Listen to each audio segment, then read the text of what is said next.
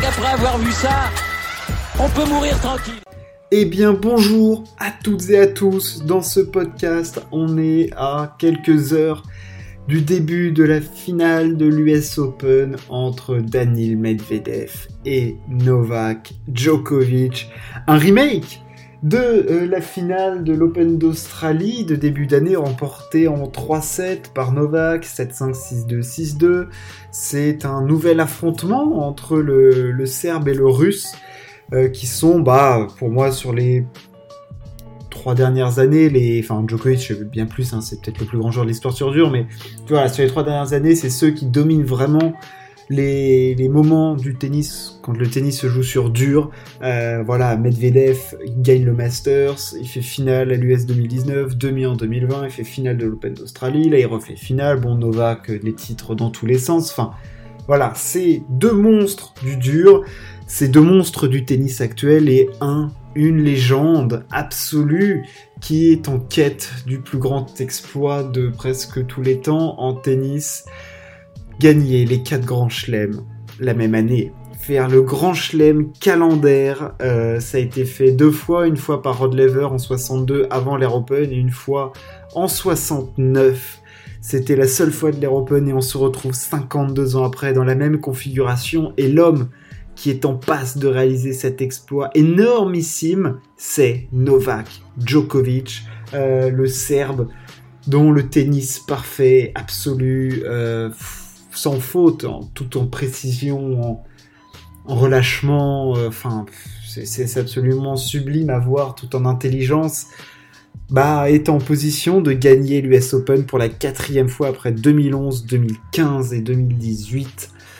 Novak Djokovic est en quête d'absolu, en quête de faire péter toutes les stats, tous les records, parce qu'au-delà du Grand Chelem, il faut pas l'oublier qu'il deviendrait seul recordman en la matière de titres en Grand Chelem, avec 21 levées, potentiel si jamais il s'impose ce soir face à Daniil Medvedev. Voilà quel est l'enjeu pour Novak Djokovic, l'enjeu immense, la pression est énorme, on l'a vu, euh, depuis le début de cette quinzaine, il a perdu beaucoup de sets, il a perdu 6-7, il a passé 5h30 de plus face à Medvedev, c'est presque deux matchs de plus qu'il a dans les pattes, mais bon, après on sait que physiquement c'est un monstre, mais, quand même, ça fait beaucoup de plus euh, de tennis dans les jambes, et il va pas pouvoir se permettre de rentrer comme il est rentré dans ses autres matchs, dans cette finale, je vais quand euh, j'y reviendrai quand j'analyserai un petit peu plus les clés de cette de cette finale. Mais voilà, on l'a vu, il avait du mal à rentrer dans ses, dans certains sets, mais enfin, franchement, il semble tellement gérer cette cette pression. Enfin, il semble à même de le faire et je pense que c'est un des seuls qui est capable de gérer une telle pression parce que c'est absolument immense ce qu'il est en train de réaliser. Certes, il a perdu beaucoup de sets, mais il a jamais vraiment joué son meilleur tennis, mais il est quand même là, putain, en finale de Grand Chelem. Pour la quatrième fois de l'année, il avait déjà été en finale des quatre Grands Chelem de l'année, en 2015, si je ne m'abuse. Euh, Federer, lui, il avait fait trois fois en 2006, en 2007 et en 2009, je crois bien. Euh, et là, Novak Djokovic fait de nouveau quatre finales dans l'année.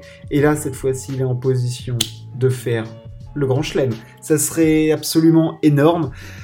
Alors, il a perdu des sets face à Zverev et tout ça, mais dans les moments chauds, il était toujours là. J'ai trouvé qu'au service, il était particulièrement impressionnant.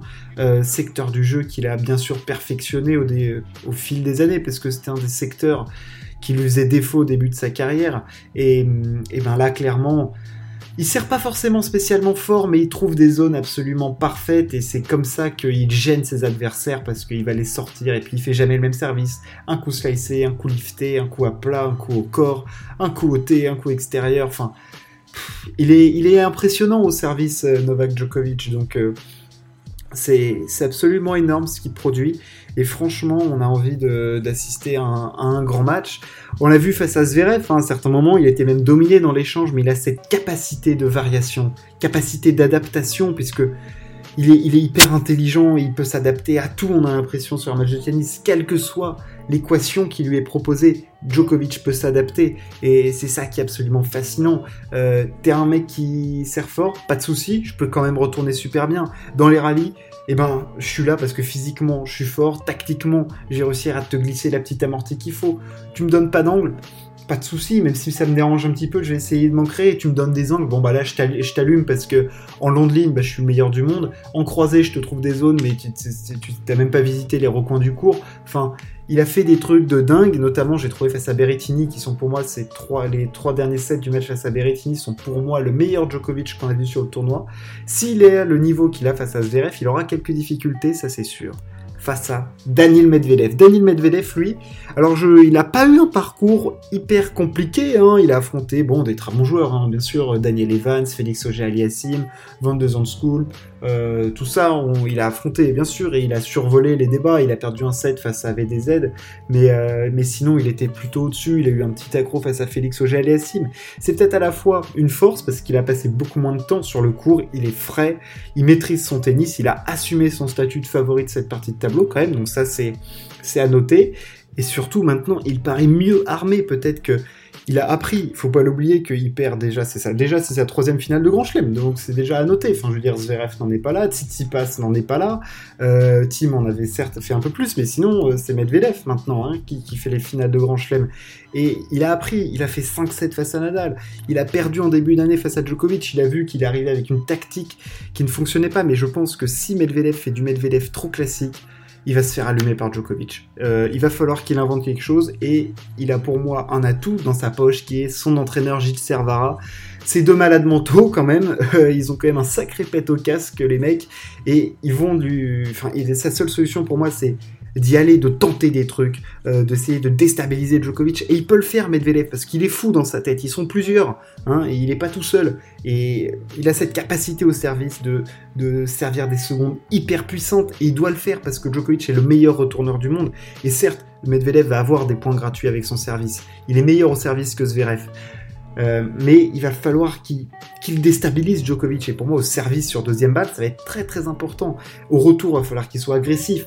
Euh, voilà, là je suis en train de rentrer un petit peu plus dans, les clés du match, mais du côté du jeu de Medvedev, il va falloir qu'il arrive à rentrer dans l'art de Djokovic et à lui faire mal. Et à lui faire mal vite, euh, parce qu'il va falloir qu'il prenne l'ascendant, il va pas falloir qu'il se permettre d'être derrière parce que je ne vois pas Djokovic passer à côté d'un tel événement. Il passera pas à côté d'un tel match. C'est pas possible. C'est le match de sa vie. C'est le match d'une carrière. C'est c'est au-dessus de tout potentiellement ce que peut réaliser Novak Djokovic. Donc franchement, Medvedev doit faire mal à Djoko et doit le déstabiliser d'entrée, au service, en coup droit, en revers, trouver des longues lignes, et puis, et puis varier son jeu, mettre des balles, on le sait, Djokovic il aime s'appuyer sur des balles puissantes, jouer à hauteur de hanche, en cadence ne lui donne pas de rythme. Donne pas de rythme à Djokovic, mets-lui des petites balles molles, des amortis, des, petits slices foireux au centre, des balles molles au centre. Qu'est-ce qu'il va en faire Djokovic? Et puis Medvedev, il a la caisse physique pour tenir. On l'avait vu face à Nadal alors qu'il avait fait un mois où il faisait que jouer tous les jours. Au bout de 5 heures face à Nadal, il était encore là. Donc il a le physique pour tenir, il a le physique pour aller au mastic, pour aller au combat.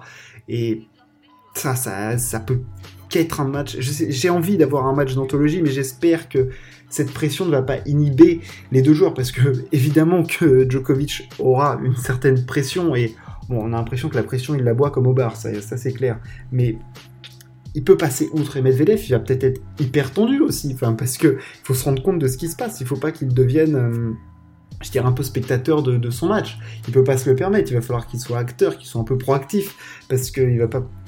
S'il recommence à regarder Djokovic en train de se dire et en train de se dire dans sa tête, putain, attends, je suis en train d'affronter un mec qui est en train de faire un des plus grands, je suis en train peut-être d'affronter le plus grand joueur de tous les temps, qui fait euh, un des plus grands exploits de tous les temps dans le tennis, et moi je suis là sur ce cours, mais c'est dingue. Non, non, non, faut qu'il soit dans sa bulle, dans son truc, et qu'il fasse mal à Novak, Djokovic, et service, revers.